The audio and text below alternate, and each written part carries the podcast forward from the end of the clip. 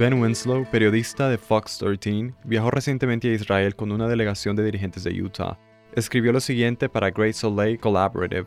Israel, uno de los países más secos del mundo, luchó en su día por encontrar suficiente agua dulce para mantener a su creciente población en medio de sequías récord. Su mayor masa de agua dulce, el Mar de Galilea, ha sufrido niveles mínimos sin precedentes. Su lago salino, el Mar Muerto, se está muriendo por los desvíos río arriba. ¿Le suena familiar? Pero Israel tiene ahora un excedente de agua y los políticos de Utah, que supervisan las menguantes reservas de agua del estado, quieren saber cómo lo ha conseguido el país. Hoy hablaremos con Ben Winslow sobre ese viaje y lo que los dirigentes de Utah aprendieron en Israel. Israel ha luchado mucho con la sequía. Israel sigue siendo una nación desértica. La cultura que he observado ahí se centra en la conservación. No usan muchas cosas que nosotros usamos. No usan mucha agua. No vi ninguna casa con Kentucky Bluegrass, un tipo de césped azul. Cualquier hierba que veía era hierba natural o simplemente una especie de cubierta vegetal. La conservación del agua es de suma importancia.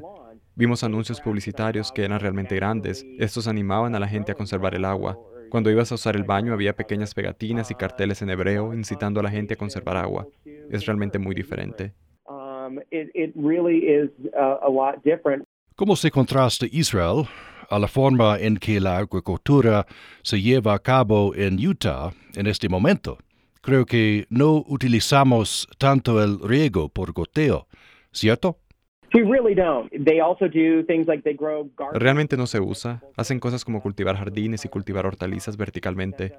Eso viene con un mayor costo de energía, lo cual también viene con algunos costos más altos de puesta en marcha, pero sin duda se utiliza mucho menos agua. La reutilización del agua es otra cosa que realmente no hacemos. Se hacen algunas capacidades limitadas aquí en Utah, pero no es realmente una gran cosa. La reutilización no creará un gran cambio en la cuenca del Gran Lago Salado, pero en otras partes del estado la reutilización del agua podría funcionar. El riego por goteo es algo que he observado.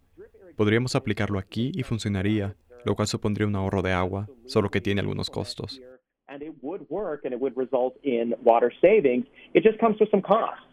La agricultura en Israel utiliza el 56% del agua frente al aproximadamente el 70% en Utah, así que aún queda mucho por hacer en Utah. Nos queda mucho camino por recorrer y eso no quiere decir que no podamos conseguirlo. La agricultura siempre será el principal consumidor de agua.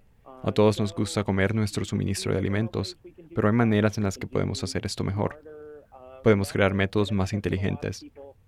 Mucha gente en este viaje estaba realmente intrigada por estas diferentes maneras en que otros están cultivando incluso la alfalfa y son capaces de hacerlo utilizando hasta un 50% de agua en función de lo que se está cultivando y cómo se está cultivando.